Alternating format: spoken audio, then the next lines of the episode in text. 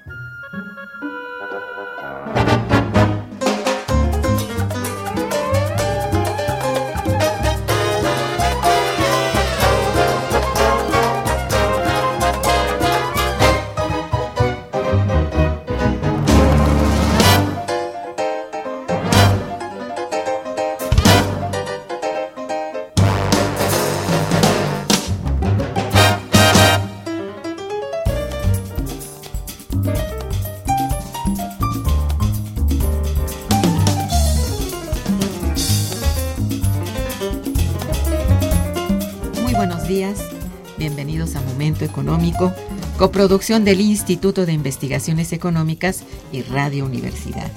Les saluda Irma Manrique, investigadora del Instituto de Investigaciones Económicas, hoy jueves 2 de junio de 2016.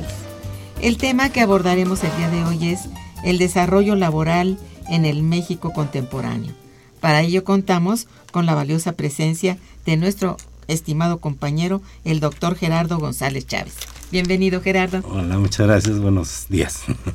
Nuestros teléfonos en el estudio 55 36 89 89 cuenta con dos líneas para que se comuniquen.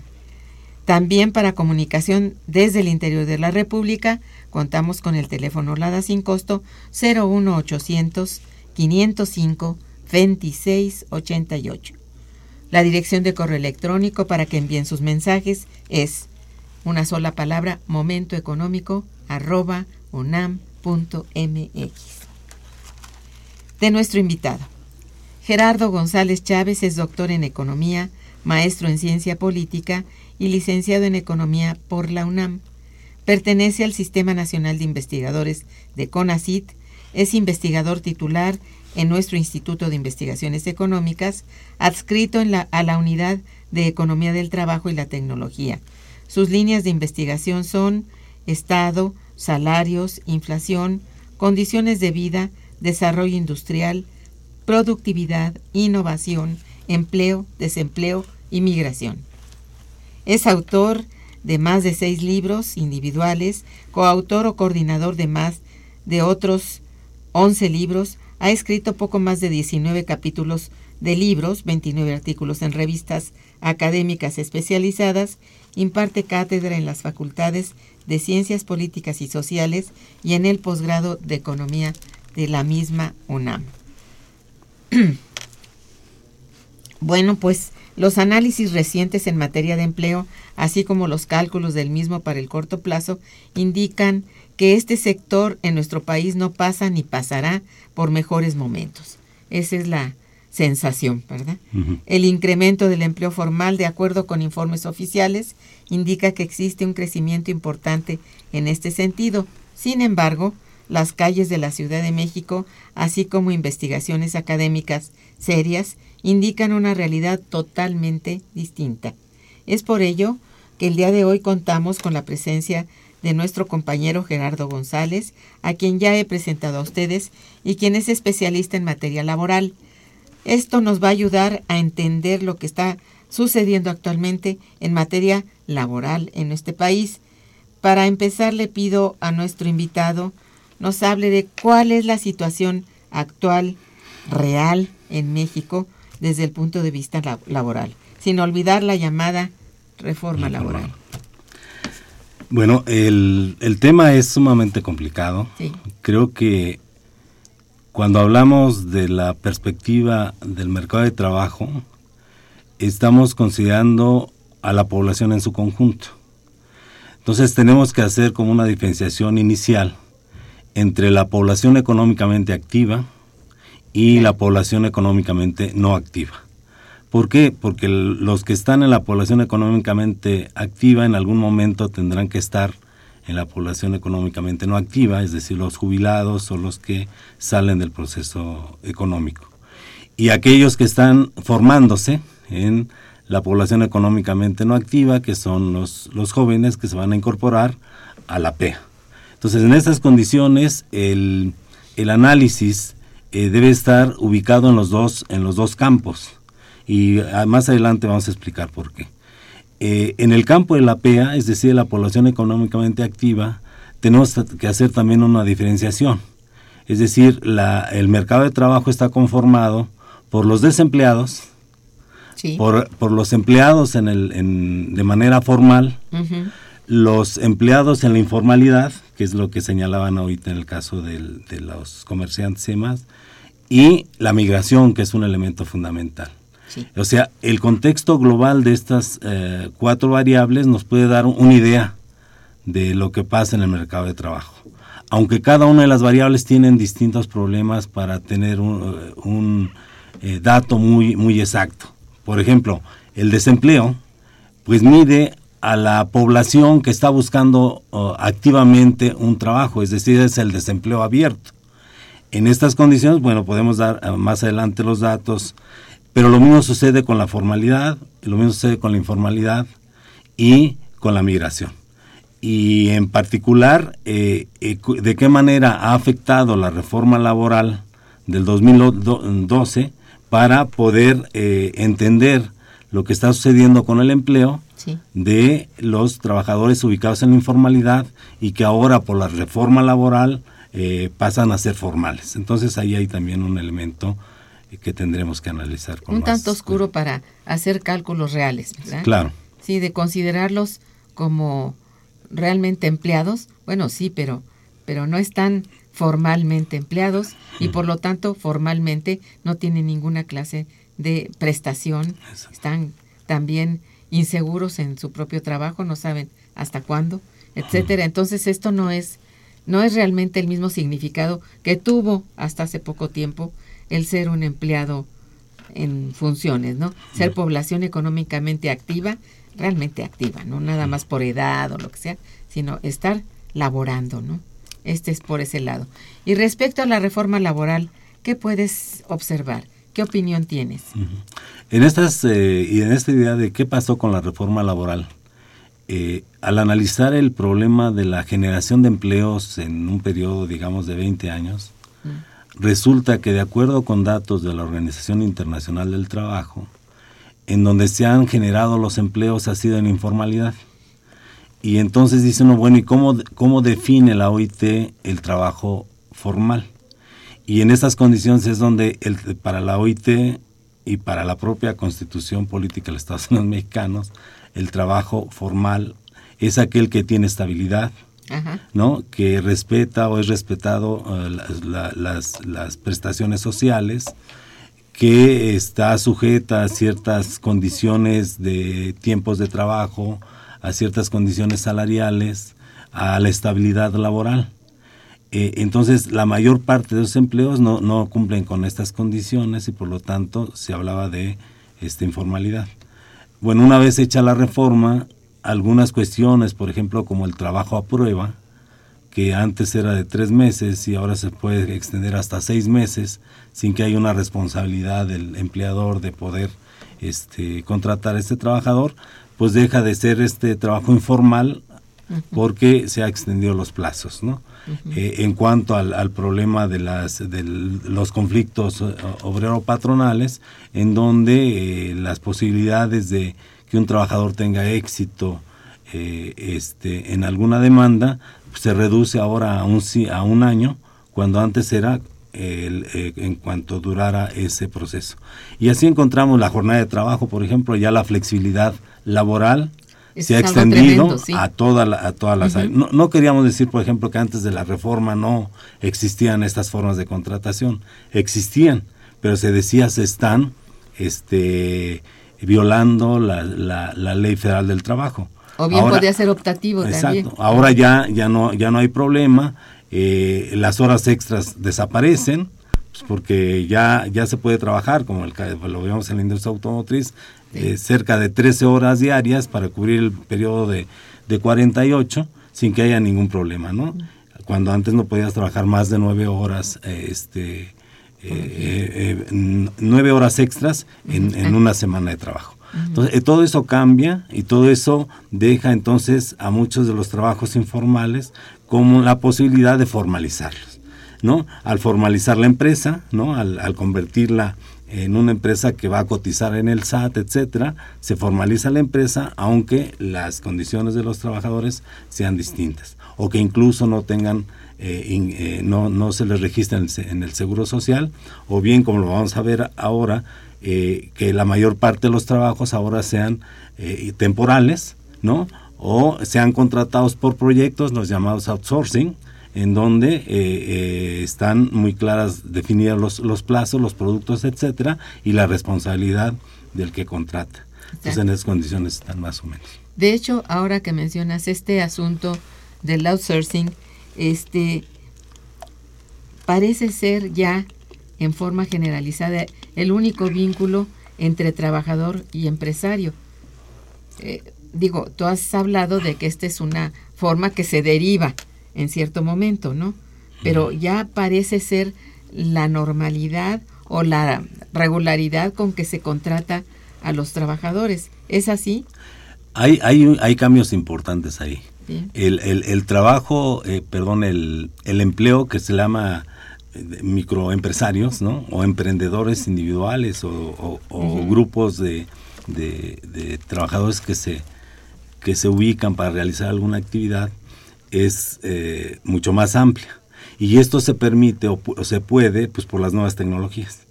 Entonces eso abre la posibilidad, por ejemplo, de, un, de una permanencia constante, aunque ya no haya definición de, jornadas de trabajo, de poder, eh, poder eh, trabajar fuera de unas oficinas, incluso en la propia casa, y establecer esas condiciones mucho más flexibles de trabajo pero como no hay una relación directa con las prestaciones sociales, el problema es que no se generan esos derechos y entonces en el largo plazo estos jóvenes que ahora y que por cierto han salido últimamente algunos estudios en el financiero que señalan la preocupación de los llamados millennium, ¿no? Que, que, que es precisamente eso de que no han eh, logrado establecer sus condiciones para una jubilación futura, en la medida en que van pasando los años y no tienen esas eh, prestaciones que sí lo tiene el, eh, trabajo este, formal y, el trabajo este, definido como, como estable,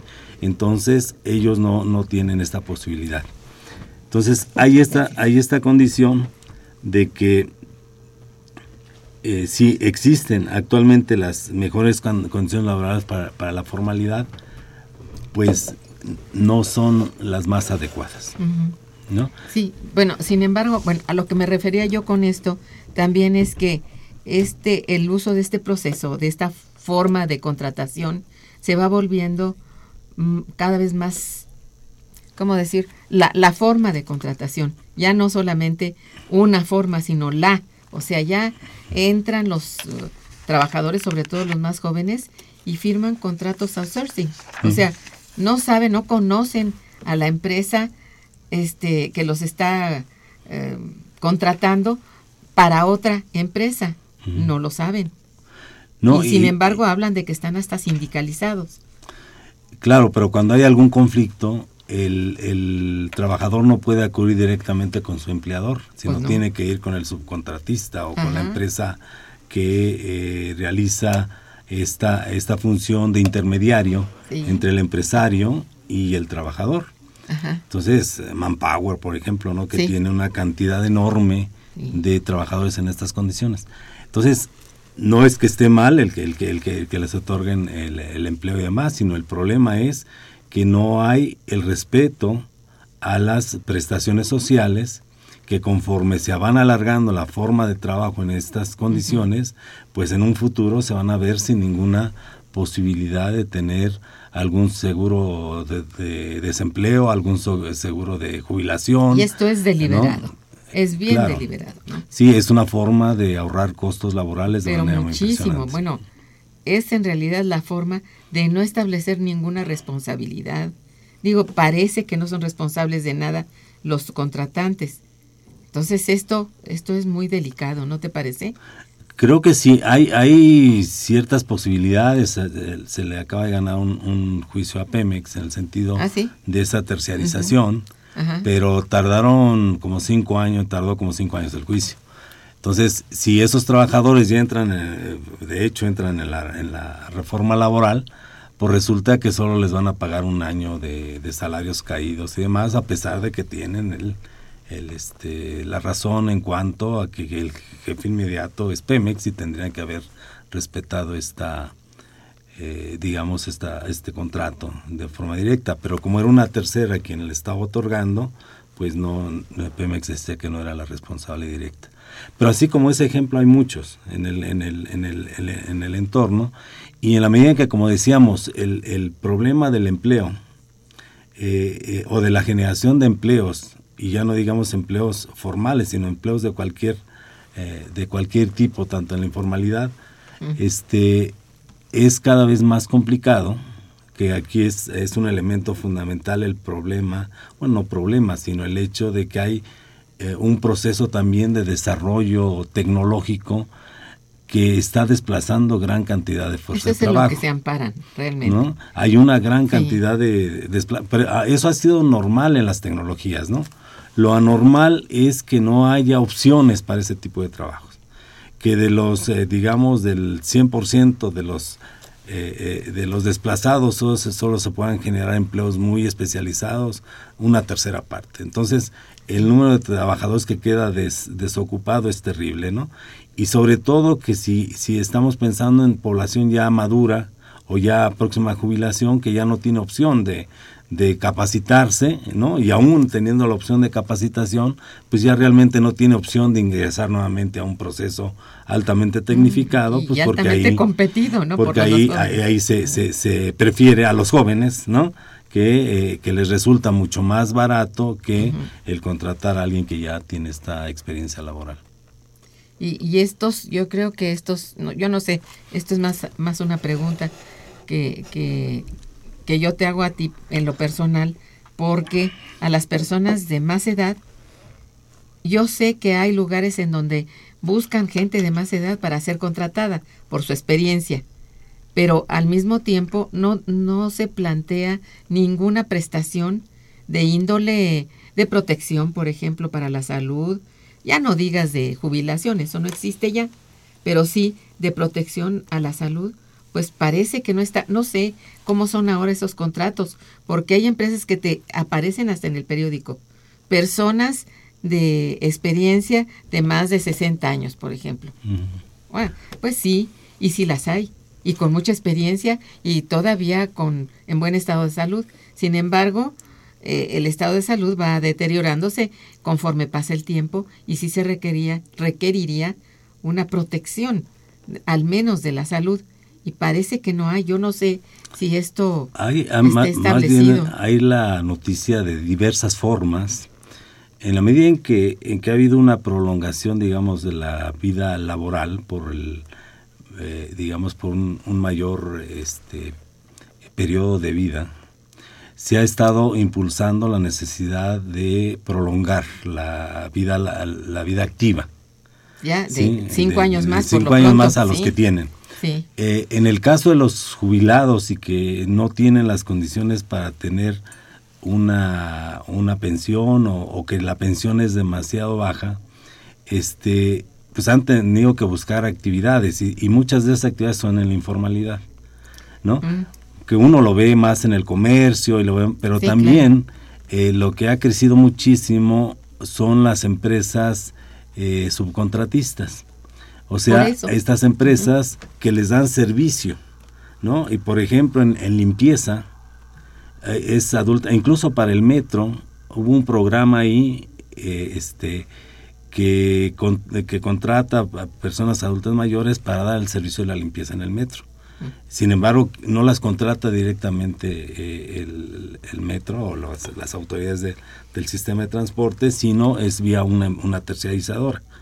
Esa recientemente una, una chica hizo su maestría y hace un análisis de tres de estas empresas y de manera muy detallada. O sea, hay, hay fundamentación este, científica de, de, esto que estamos diciendo. Eh, está el caso de los adultos mayores eh, por ejemplo, que viven de las propinas, como antes lo hacían los niños, ¿no? Sí, ya no están ya no, chamacos eh, mm, este, ya no pueden porque, empacando. Porque a partir de la reforma que se estableció en el 2015, en donde se modifica la edad de la PEA, porque en este periodo se ha modificado cuando menos tres veces. Antes era 12 años y más, hasta el 2005. A partir del 2005 era de 14 años y más y en el 2015, perdón, sí, en el 2015 se estableció ya 15 años y más para definir a la población económicamente activa. Entonces, de 15 años y menos no puedes trabajar, estarías en la ilegalidad, ¿no? O sea, empleo informal. Entonces, eh, pero sí se abrió esa posibilidad para los, los adultos mayores que eh, pudieran laborar en estas actividades, en limpieza, en este caso, en, en atender a los clientes de las tiendas de autoservicio como una forma de recibir un, salario en, las gasolinerías, en los restaurantes, etcétera. O sea, hay muchas actividades, pero lo único que reciben eh, eh, eh, muchas de estos trabajadores o es el salario mínimo, ¿sí? o por arribita del mínimo, salario y medio, este, o lo que reciben de las propinas. ¿no? Y en las casas de las gasolinerías, en algunas es lo que se denuncia es terrible, en donde no solo tienen que, no cobran un salario, sino que de sus propias propinas tienen que dar una parte al, pues al, por tener la oportunidad. para poder trabajar es exacto. Vamos a una breve corte y regresaremos. Estamos en momento económico conversando con el doctor Gerardo González Chávez sobre el desarrollo laboral en México contemporáneo está escuchando Momento Económico.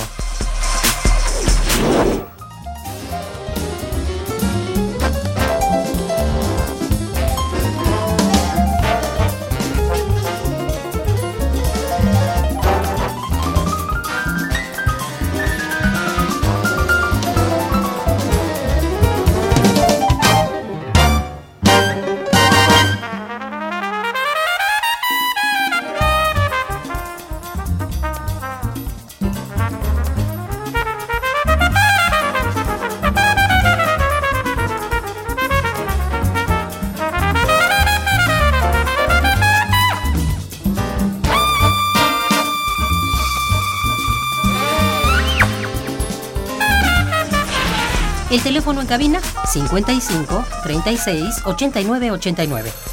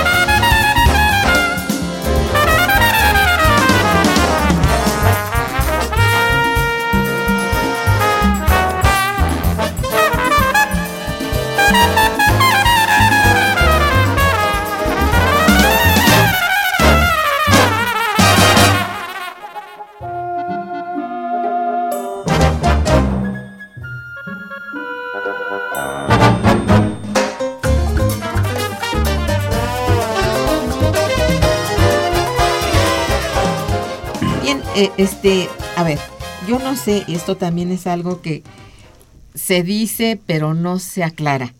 ¿Existen realmente mejores condiciones laborales en los empleos formales? Digo, hay un incremento en estos porque esto ha sido un del discurso oficial algo que, bueno, parece ser maravilloso, eh, dadas las condiciones del país, ¿no? ¿Cómo está esto? Es una situación contradictoria. El dato que nos eh, dio hace poco el presidente del país señala que se han generado alrededor de 2 millones de empleos en, estos tres años ya. Y puede ser que sea cierto. Yo decía el, que hay un problema en los datos, ¿no? Eh, regularmente el, dato que se toma para dar eh, el empleo de la, perdón, la generación de empleos formales es la que registra el Instituto Mexicano del Seguro Social que es donde van a dar todos los datos de los empleos que se están generando. Porque Contratados. exacto, tienen que dar en un, creo que es un plazo de cinco días, tienen que dar aviso de los nuevos o de los que salen. Sí, sí. Entonces, en estas condiciones ha, se ha incrementado el número de, de trabajadores que entran a la, al, digamos, a la seguridad social. Entonces, en esa idea, bueno, ha crecido el, el empleo este, formal en cerca de, de 2 millones. El problema está también en qué, qué tan real son estas cifras, porque la economía no, no ha crecido. Es este el, Ese es el, eso el, es lo paradójico. es el, lo- la- el drama de los últimos ya más de 30 años, en donde hay un promedio de, de crecimiento del 2%. Ujú.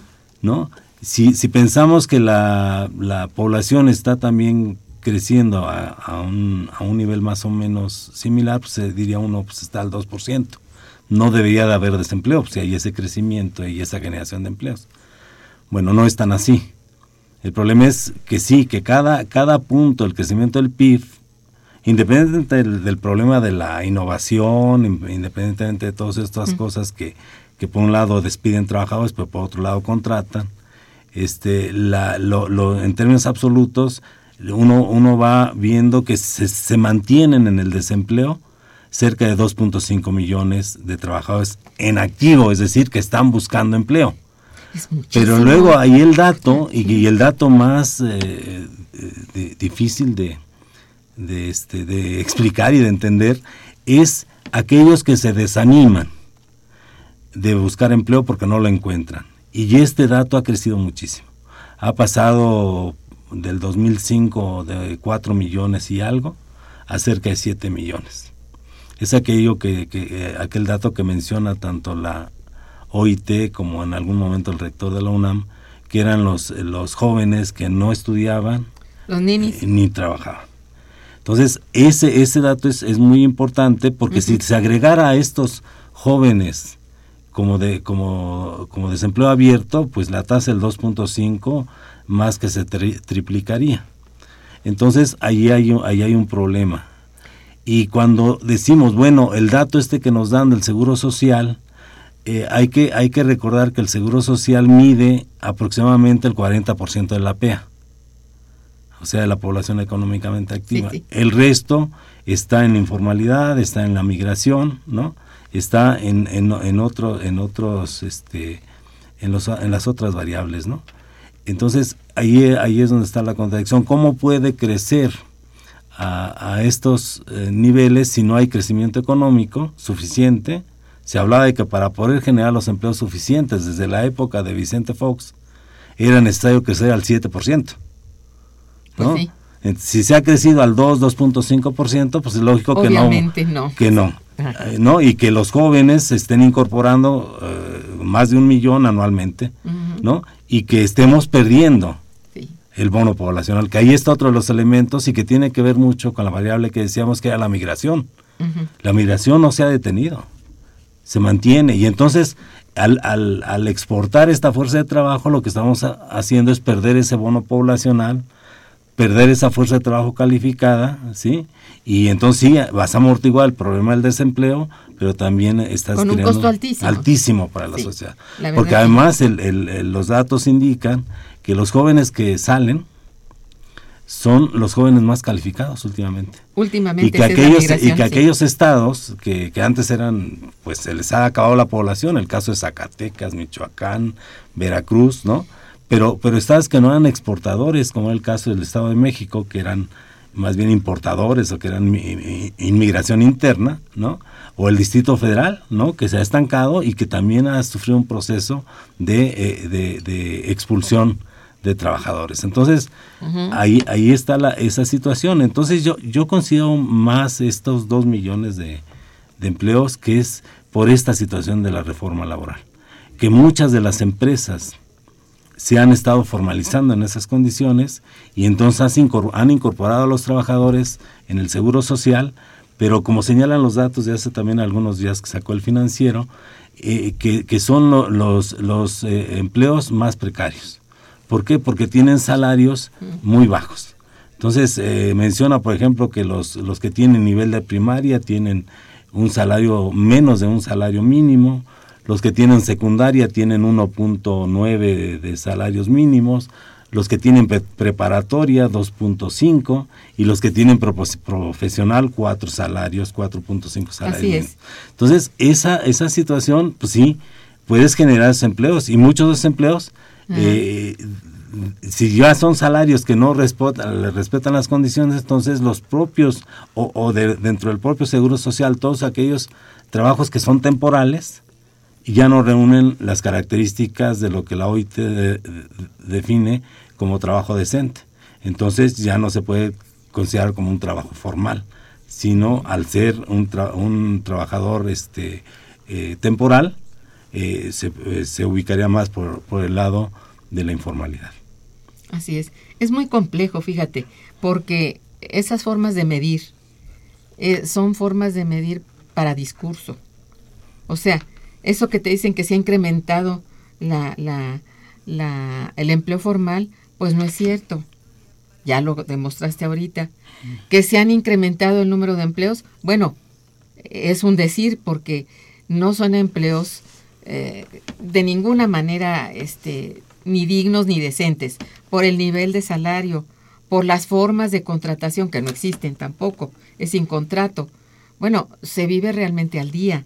Una gran cantidad de mexicanos vive al día porque vive de la informalidad. Y si no mm. existiera esta, pues no, sería imposible, ¿no? no y, y, bueno, la migración tiene un gravísimo problema adicional, que casi todo es hacia el norte, hacia los Estados Unidos, y cada vez las condiciones de aceptación del migrante se vuelven cada vez más estrechas, más difíciles, y con los anuncios de, de uno de los candidatos a la presidencia de los Estados Unidos, que es verdaderamente terrible, bueno, el futuro es de lo más incierto y desde el punto de vista laboral, pues muy triste para nuestros ciudadanos, de veras. Y, y esto lo podemos medir hacia arriba, hacia abajo y hacia los lados. En el sentido de si es población económica activa o no, bueno, ya no sabes porque incluso se está saliendo de los bordes, por ejemplo, el, el empleo de la gente de, de, más edad y también la de edades más, eh, más jóvenes. Por ejemplo, de 10 a 12 años, hay muchos niños trabajando en los campos. Pero, a ver, aparte de eso, la captación de ese bono de los jóvenes es por el lado de la economía este, criminal. Oye, sí, porque el narcotráfico es atractivo, mm, tiene muchos recursos y les da cierto, no sé, cierto manejo como de poder a todas estas personas empleadas en ese, en ese terreno. Entonces, eh, vaya, ves para el futuro y, y digo, la reforma laboral lo único que ha hecho es incentivar que existan mayores problemas laborales. ¿No? ¿Cuántos sectores podrías tú decir que están recibiendo o qué sectores son los más favorecidos con un salario digno, por ejemplo? Ahí hay un, sector importante que es el de las armadoras. Que eh, si nosotros observamos los últimos, el, últimos cinco años, México se ha convertido ¿no? ya en uno de los principales exportadores de automóviles, eh, de tecnología, incluso en, el área la aeronáutica, eh, pero uno observa ahí eh, que son trabajadores altamente calificados. Sí, Entonces pues, aquellos trabajadores de la industria automotriz que estaban en las formas anteriores de organización del trabajo entran en choque con las jóvenes que vienen con toda la, la innovación y el desarrollo tecnológico desde nacimiento y ahí viene un exacto hay un choque generacional sí. bueno pero dejando a los jóvenes que son los que van a relevar al, al, al trabajador eh, adulto resulta que ellos, bueno, entran en, en estas condiciones de flexibilidad laboral. Sin embargo, las grandes empresas entran con, con esos salarios, o sea, con los mejores salarios. Eh, la planta que ab- abrió Nissan en, en Aguascalientes, o las que se están abriendo, o la Kia que se acaba de abrir en Monterrey, Sí. etcétera, son, son empresas muy este, desarrolladas tecnológicamente, son automatizadas. ¿no? Entonces nosotros veíamos por ahí una fotografía de la cadena de producción en donde no hay trabajadores. Y los pocos trabajadores que se ven son aquellos que están detrás de la computadora, ¿no? Y que, y que nos dicen, estos trabajadores ya no son obreros generales, ya son ingenieros en computación que tienen maestrías y doctorados y que tienen salarios de los más altos. Sí, en términos nacionales son de los más altos, pero en términos de, la- de las empresas eh, que vienen a establecerse, pues resulta que a veces es la tercera o la cuarta parte de lo que le pagan a los trabajadores, a estos mismos trabajadores en, En las matrices, origen, en los sí. lugares de origen. Sí. Entonces, bueno, ¿va a estar uno en contra de la formación de estos, de estos empleos? Pues no. El problema es la, la cantidad de, de trabajadores. Se habla de miles de millones de dólares para la planta de Kia y se habla de la generación de 385 trabajos. Así es. O trabajadores este, eh, directos. Y una miles de empresas, de trabajadores indirectos que tal vez tienen que ver con lo que decíamos que son las MIPIMES, Sí. en donde prevalece el trabajo informal. Así es. Entonces, no, no puede decir uno, no, no se establezca, al contrario, vengan a establecerse, pero ¿en qué condiciones? Mira, y aparte de todo esto, lo que estás diciendo es que es clarísimo. Dices tú, eh, ves la cadena productiva y en esa cadena hay mucho menos empleados y pues casi ningún obrero que están ocupando esos lugares. A ver, lo que sucede es que ahí ves claramente por qué para el país eso no es rentable. No es que no sea bueno para los trabajadores que están ahí en activo, está muy bueno, pero no todos son ni maestros ni doctores, no todos están calificados. ¿Qué pasa con toda la gente que es, eh, bueno, de menor este, escolaridad? Pues está fuera del mercado, de ese mercado que es selecto. Bueno, sí, ahí hay salarios dignos, podría decirse, pero son tan pocos que no alcanzan a cubrir ese amplio espectro que es el de los desempleados o los, los empleados con un salario, Menor. no, pero verdaderamente de miseria, ¿no? Entonces, esto Pero es además aquí, grave. aquí entra un elemento fundamental, Sí. que es cuál ha sido la estrategia de la gran empresa para su producción, ha sido la desconcentración. Entonces, ahí la relación con la sub- eh, subcontratación y con cientos o miles de empresas, en la industria automotriz habla de 200, dos- 250 mil partes de lo que compone el automóvil.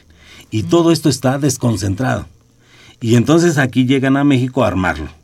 Bueno, pero muchas también de las, de las proveedoras y demás se, se establecen como clusters al, al- al- al lado de las empresas Sí. y en donde encuentras las, las MIPIMES, micro, pequeñas y medianas empresas, en donde se ha generado el 60% del empleo. O sea, estas empresas sí son más intensivas en fuerza de trabajo. Y, y en, en cuestiones, por ejemplo, armado de un motor, sí requiere de mucha... ah, Gente más calificada. Gente más calificada, pero Sí. además este, más, más, una cantidad mayor. Aunque también ya se, ya se habla de la, de la posibilidad de utilizar robots eh, para, para la maquila, que ya también es una realidad. Entonces hay la posibilidad de desplazamiento. En otras partes del mundo existe. Esto ya es una realidad es una para realidad. Estados Unidos, Japón, para los este, países altamente Sí, industrializados. pero si, si nuestros salarios siguen siendo de los más eh, eh, este, económicos del mundo, entonces eh, conviene eh, trasladar esos procesos para acá de, de armado, ¿no? Además, el, la, la, la idea es vender estos productos en el mercado en el mercado internacional, sobre Sí. todo en Estados Unidos. Sí, Por claro. eso tenemos ya más de 24, 25 empresas produciendo automóviles, ¿no? Armando automóviles para sobre todo el mercado norteamericano. Sí, pues eso, mira, obviamente sí hay este derrama, digamos, de, de buenos salarios, pero en un sector tan chiquito, o sea, me refiero sector laboral, ¿eh? son tan pocos los que los reciben y tanto que se va afuera, porque realmente todas las ganancias de estas empresas no se quedan aquí, muy pocos reinvierten. Entonces, resulta que tampoco ayuda a la economía nacional el que haya esa pues fuga de capital realmente, ¿no? ¿no? E incluso en, en momentos coyunturales, como Sí. fue el caso de, de la empresa coreana, en donde se, se menciona que para atraer esas, esas inversiones se les dan exenciones de impuestos, se establecen todas las condiciones Sí, de no, infraestructura a cargo del erario público, Ay, sí. ¿no? Y, este, y, y se les da todas las condiciones para que los trabajadores calificados, que además sean grandes inversiones, que es lo que decíamos, ¿no? Se califica la fuerza de trabajo y luego o migra o este no beneficia precisamente a quienes han este de- dado esos recursos para poder calificarse, ¿no? Así es. E- El problema es muy complejo y viene realmente del tipo de, de modelo de acumulación que por- comportamos. Esa es la verdad, ¿no? Es decir, el paradigma con el cual trabaja el modelo mexicano, pues es francamente deleznable, para decir poco, ¿no? M- Si me permites, voy a agradecer algunas llamadas que nos han llegado de Ángel Cervantes, de Rafael Alba y de la señora Brito.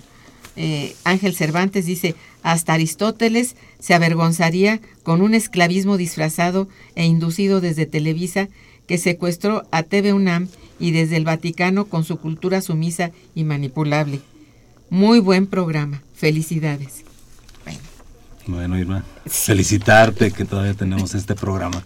No, pues con los invitados que tengo como tú, eh, así se tiene éxito. Rafael Alba, que es un profesor de- la Facultad de Contaduría, eh, dice que tiene 36 años laborando, dice más que el gobierno o la iglesia, los principales rateros son los empresarios. Cuenta con una camisa, con una camisa De fuerza. de una empresa con la cual no pago impuestos, no pago nada. Las, la outsourcing roba impuestos y no paga absolutamente nada. Bueno, pues sí, ahí tenemos el problema de captación, de recaudación, que no sube porque hay una ley que protege aquí. Pero además Sí. es, es uno de los factores que explican el, el éxito, ¿no? que no hubiera empresas subcontratistas, ha habido toda la vida, Sí. sino el, el que El- se ha fomentado en los últimos años, pues porque han sido formas también, incluso para las, las, las microempresas, las pequeñas, pues han sido también formas de sobrevivencia, porque el hecho de pagar impuestos o pagar el seguro social y demás, en el momento en que lo hacen desaparecen del mercado, son formas también de sobrevivencia. Sí. ¿No? Y, y los propios empresarios que nos han podido acompañar ahí en algunos de los seminarios que hemos tenido, señalan precisamente eso, que ellos quisieran pagar la seguridad social, pero implica el, el que no, no poder pagar la nómina. Entonces es, eh, es dramático, ¿no? Sí, Pe- sí es dramático. Y sin embargo, las, las relaciones que se establecen con la, la gran empresa, muchas, muchas de estas son a través de subastas en donde los microempresarios o los, media- los pequeños empresarios ofrecen eh, ciertos costos para ciertos eh, productos y eh, se, se lo dan a aquel que, menores costos ofrece.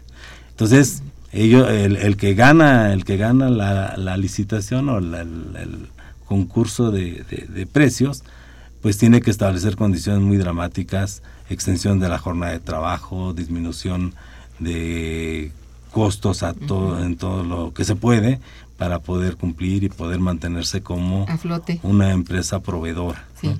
La competencia es demasiado Es muy fuerte. Sí. Y luego las exigencias, porque Claro. vienen ahí también todos los, los programas estos de ISO, de calidad, de, sí. de este ambientales, etcétera, que también para ser proveedor te, la- te los exigen. Mira, hay una llamada interesante de la señora Brito, muchas gracias. Dice, yo tuve una outsourcing y el gobierno nos exigió todas las prestaciones de ley. No podemos evadir impuestos, debemos cumplir con estas obligaciones. La empresa contratante no evade la contratación del empleado. Esta es mi experiencia. No hay que generalizar. Existen outsourcing formales. El empleado cuenta con antigüedad si sabe qué empresas lo está contratando y si sabe qué empresa lo está contratando. No hay que satanizar. Bueno, probablemente, como todo, existen estas que son eh, outsourcing que formales que sí lo hacen, pero las hay que... Pues sí, pero en, en Pues- ciertos momentos de, de- de conflicto resulta que, que el trabajador no sabe con quién acudir. Eh, bueno, nosotros que hemos estudiado esto también, no saben. El, el empleado no sabe cuál es la empresa realmente que, que los contrata. Que tenga que responder Sí, ante que- los ajá, mínimos este, ajá. derechos que es tengan. realmente lo que dice la señora Brito, pues es una excepción Sí. que aplaudimos, por supuesto, ¿no? Pero no Sí, es la generalidad. Habría que ver Sí. también esta, eh, esta empresa, eh, de qué manera está sobreviviendo, si, si se mantiene en el mercado, porque Pues eh, le, le- le señalaba de varios de, los empresarios que señalan que precisamente al no poder cumplir, ellos tenían, algunos de ellos decían, no, pues mi expectativa de vida son cinco años, porque están abriendo el mercado, porque este los, eh, los apoyos eh, más bien son hacia afuera que apoyos hacia adentro. Eh, más bien el- el- las, las medidas parecían ser que el gobierno es un enemigo nuestro más que, que un apoyo. este, los, bueno, cre- no. los créditos, los créditos nunca llegan. O sea, el 70% de los de los empresarios no tienen posibilidades de créditos, los que tienen el crédito, pues tú lo conoces mejor que nadie, Irma, Sí. cómo, esto, cómo se maneja esto de las- del No, financiamiento. es- eso es porque sencillamente no está bajo control de nuestro gobierno. Todo es que haya una banca o un financiamiento que es más bien en, está en manos de entidades externas, pues ellos manejan como quieren. Y no existe realmente casi supervisión y control ninguno. Habría que decirlo, ¿no? Jesús Hernández Sánchez dice que es muy interesante el programa. Dice, pido por favor abordar a los monopolios. Es un tema muy difícil y que daña las economías locales. Las empresas extranjeras con sus productos saturan el mercado nacional y dañan la distribución de los nuestros. Pues sí. Sí, ahí este sería un tema interesante. A lo mejor a- a- por ahí por el seminario que vamos a hacer en octubre, invitados. eh, analizar con más calma esto, porque es cierto, el, las grandes empresas, eh, de acuerdo al- al- a los datos del censo económico, del el último censo económico, Mm. no llegan más allá de 16.500, en tanto que las, eh, las MIPIMES son más de 4.200.000. Entonces, y, y estos 16.500 concentran cerca del, bueno, damos el dato exacto después, pero cerca del 70% de la producción y de los ingresos. Es cierto. Eh, generan el, algo así como el 30% del empleo. Entonces no hay proporción. No, Lógicamente que es totalmente. eh, eh, en los últimos años quien Sí. ha generado empleos han sido las MIPIMES. Hay ¿no? que decirlo y siempre, bueno, están las estadísticas, Claro, ahí sencillamente. ¿no? Bien, Armando Rojas Cortés dice, ¿por qué la gente del primer mundo tiene salarios tan altos y los del tercer mundo no? Bueno, es una forma también de... mm, Pero aquí es un tema muy amplio, demasiado para explicar. Pues en el primer mundo, por eso es primer mundo, ¿no? Sí, Pero, mm, por sin, favor. Sin olvidar que el, que el capital lo que busca es eh, en dónde obtiene mejores beneficios. Y es en el Entonces, tercer si, mundo. si, Sí. si encuentra salarios bajos en el tercer mundo, lo hace. Sucedió en el 2001, cuando eh, algo así como 350 empresas eh, este, maquiladoras de México se trasladaron a China, porque allá los salarios eran menores. bajos, ¿no? sí.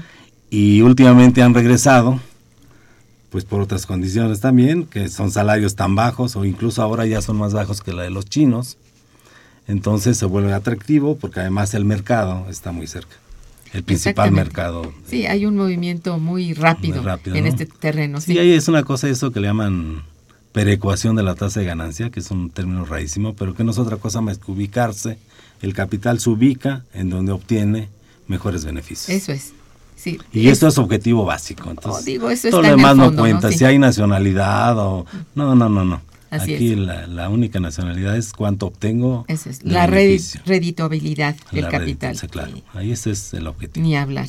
Bien. Pues se es- habla de capitalismo, ¿no? De Así es, capital. sí, hay que estar bien Plusvalía, claros de eso. ganancias, sí. Bien, María del Carmen López Quevedo.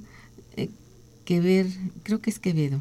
Ay, no veo muy bien el, el, pero bueno, María del Carmen López dice, busco tener acceso a la tesis que trata el tema de trabajadores de limpieza del metro, que mencionó el invitado. Dice, soy una ferviente radioescucha del programa. Ay, gracias, María del Carmen. Pero si, si le puedes decir dónde encontrar. Sí, eh, le doy mi correo electrónico. Ah, ¿Cómo no? Por favor, María Es- del Carmen, atención. Sí. Es gerardo g arroba unam.mx. Aquí Gerardo nuestro, González Chávez. nuestro invitado podrá decirle eso y otras cosas. Y bueno, Mm. nuevamente los invitamos para octubre a este importantísimo seminario. que tienen ustedes y que, gracias, que ayudaría mucho, ¿verdad? Por, por cierto, este Irma es nuestra conferencista en, en- en alguna de las mesas. Bueno, asistan. Bien, Hilda de San Román, nuestra querida amiga, dice un programa muy interesante. ¿Qué pasará en el ambiente laboral con la firma del TPP? Los trabajadores podrán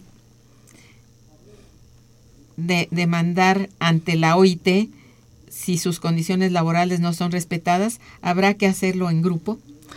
Bueno, en, ya, ya hicimos hace un- no mucho tiempo un- una reflexión en torno a, al- a este tratado transpacífico. Ajá. Eh, es impresionante porque se incorporan este, alrededor de 12 países Sí. eh, que representan algo así como el 40% del PIB mundial. Eh, pero las condiciones son, son las, que, es- las que se han estado firmando en los 54, 55 tratados anteriores. México que es de profundización. Sí. de esto. Y entonces ahí tendremos que ver eliminación de, de aranceles, tenemos que ver, ver productividad, la vinculación de la productividad a los salarios, etcétera. Entonces, pues la verdad, para los 12 países que se incorporan no, no se espera mucho. Eh, el caso, por ejemplo, de la, de la eh, libre circulación de la fuerza de trabajo, pues en el 94 con el TLC se mantuvo entre corchetes. Eh, lo que he podido ver del, del Tratado Transpacífico no habla sobre este problema laboral, entonces Sí. creo que se mantendrá en esa, en esa idea de que de lo que se trata es de la libre circulación de mercancías. Pues ¿no? sí. A ver, aquí Rebeca Domínguez dice, debemos crear un mercado interno como en la India, que prestan dinero a mujeres y entonces pueden hacer sus grandes empresas. Muchas felicidades por tan buen programa. Felicidades a nuestro invitado, por supuesto.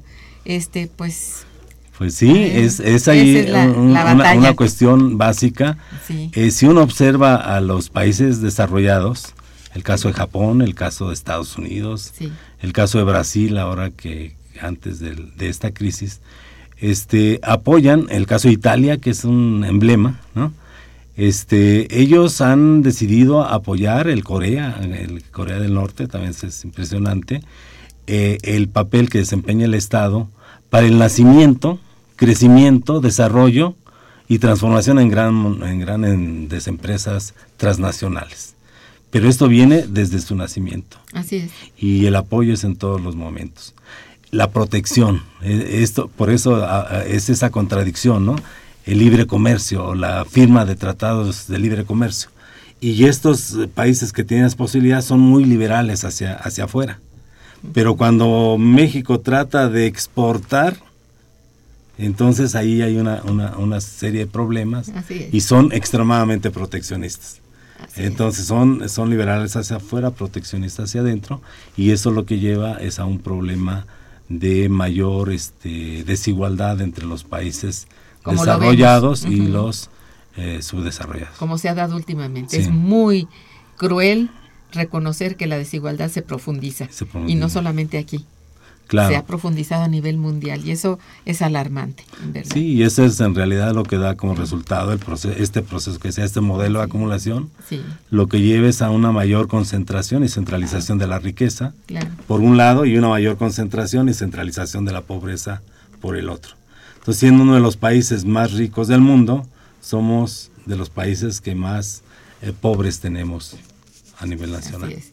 Ya ves, Venezuela, con tanto petróleo, y bueno, Y en la situación en que están viviendo, bueno, hay como creo como un efecto directo de la caída de los precios y pues sí, y de, y de su dependencia. estaban dependiendo de un uno- solo solo producto. Así es. a Bueno, diferencia de Noruega, por ejemplo, que Hizo desarrolla toda su capacidad energética Hizo con lucha. las exportaciones petroleras Ajá. y amplía, ¿no? Eh, atiende su mercado interno, lo que decía la, la señora, este, Bueno, no- una de las de las radioescuchas, sí. radioescuchas, este, atiende su mercado interno.